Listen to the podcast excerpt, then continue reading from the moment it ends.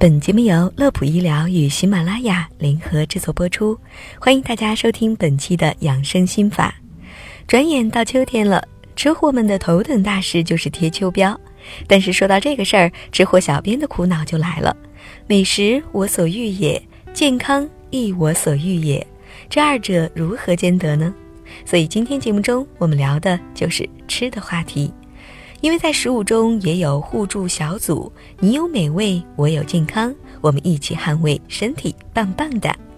首先带大家认识的是快捷食品当中的老大——泡面加火腿肠。泡面加火腿肠可以说是日常生活中最速食、最方便的食品。通宵工作来一袋儿，长途旅行来一袋儿，但它也是名副其实的垃圾食品组合，因为它完完全全具备了。高盐、高脂、多添加剂、低维生素等垃圾食品的特点。那么这一组泡面火腿的互助组员是苹果加西红柿。苹果中的果胶可以降低脂肪的吸收速度，并且帮助身体排出毒素。番茄中维生素 C 可以防止香肠当中的亚硝酸盐与胺类物质合成致癌的亚硝胺。同时，番茄红素、苹果里的多酚都有抗氧化、清除自由基、预防心脑血管疾病的功效。第二组是全国人民都热爱的秋冬季美食——火锅。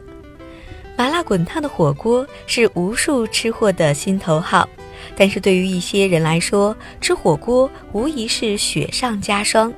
原本容易上火或总复发口疮的人，如果常吃火锅，长期反复的口腔疾病就会诱发食道癌变。同时，火锅浓汤当中含有较高的卟啉物质，可能会引发痛风病。而火锅汤底持续烧煮了九十分钟之后，亚硝酸盐含量也会明显的增加，会给心肾带来较大的负担。火锅的互助组员是柚子。当某些致癌物质以及某些重金属离子等等被我们吃到胃里以后，柚子当中的膳食纤维都能够加速有害物质的排泄和解毒。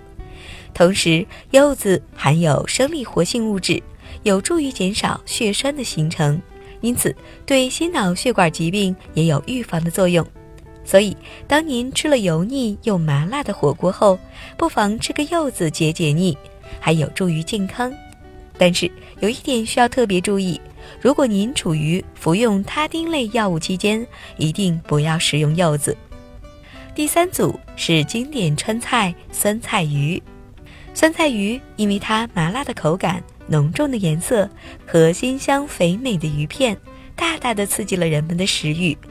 成为广受好评的一道川菜，但是大家要注意的是，在腌制成酸菜的过程中，本身硝酸盐的含量就很大的白菜，很容易受到细菌的污染而变成亚硝酸盐，或者会产生致癌的亚硝酸化合物，对人体危害相当大。此外，有一部分还会和肉、鱼当中的蛋白质反应。产生对人体有害的亚硝胺，或有致癌作用。而这一组的互助组员就是猕猴桃。猕猴桃有 VC 之王的美称，一个猕猴桃基本可以满足人体一天当中所需要的维生素 C 的含量了。同时，它超多的维生素可以阻断强致癌物亚硝胺的合成，减少胃癌和食道癌的发生。最后一组带大家认识的好吃又耐放的超人气肉食——咸肉、腊肉和香肠。说起这些，相信不少喜爱煲仔饭的小伙伴们口水都要流下来了。它们不仅美味，而且存放的时间也较长，非常受欢迎。但是大量的盐分与猪肉长期腌制在一起，产生亚硝胺，进入人体后又会形成二甲基亚硝胺。